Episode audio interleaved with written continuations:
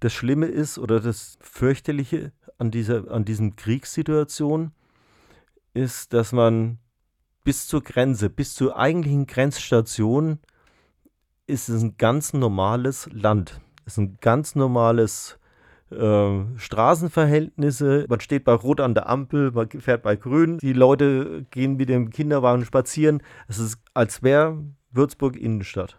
Doch das bleibt natürlich nicht so.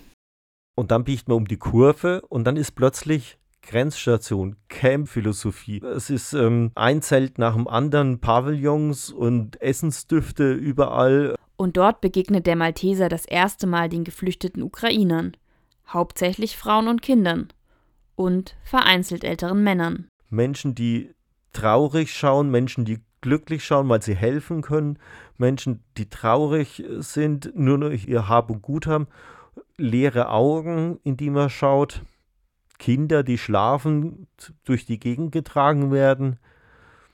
Ganz surreal. Und dann denkt man nur, oh, da ist der Schlagbaum und dahinter ist einfach Krieg. Da sterben Menschen. Doch das darf das Malteser-Team aus Deutschland nicht zu nah an sich heranlassen. Die vier Männer und eine Frau sind extra für Not- und Katastrophenhilfe ausgebildet. Dabei helfen sie alle ehrenamtlich. Viele werden von ihren Arbeitgebern dafür freigestellt. Joachim Gold war das erste Mal 1997 auf einem Einsatz im Ausland.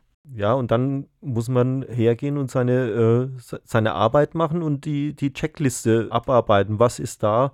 Was wird gebraucht? Finde ich hier jemanden? Das ist eine Chaos. Es ist wie ein großer Ameisenhaufen. Und ich muss den finden, der hier am meisten Ortskenntnis hat oder jemand Erfahrung hat, was hier gebraucht wird. Dafür arbeiten die Malteser mit vielen anderen Hilfsorganisationen aus aller Welt zusammen aber natürlich auch mit den Maltesern aus Polen und der Ukraine.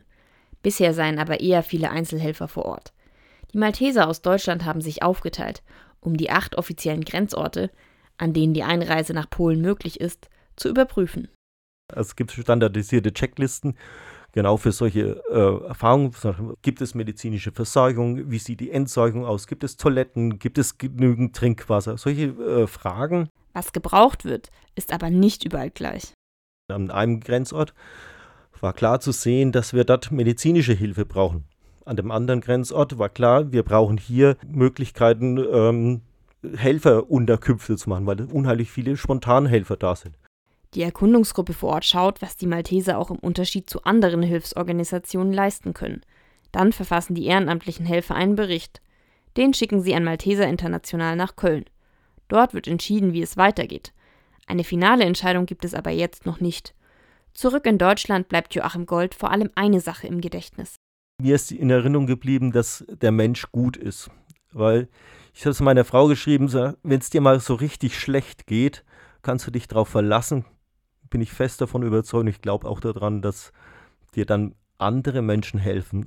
Genau das hat der Malteser Joachim Gold aus Würzburg auf der Erkundungstour an der polnisch-ukrainischen Grenze erlebt. Und es war faszinierend und äh, begeisternd zu sehen aus allen Nationen der Welt viele, viele, sehr, sehr viele Menschen da sind und helfen, ohne Frage nach Ethnie, Herkunft, äh, Hautfarbe, Glauben, sexuelle Orientierung, völlig egal, sondern die haben einfach geholfen.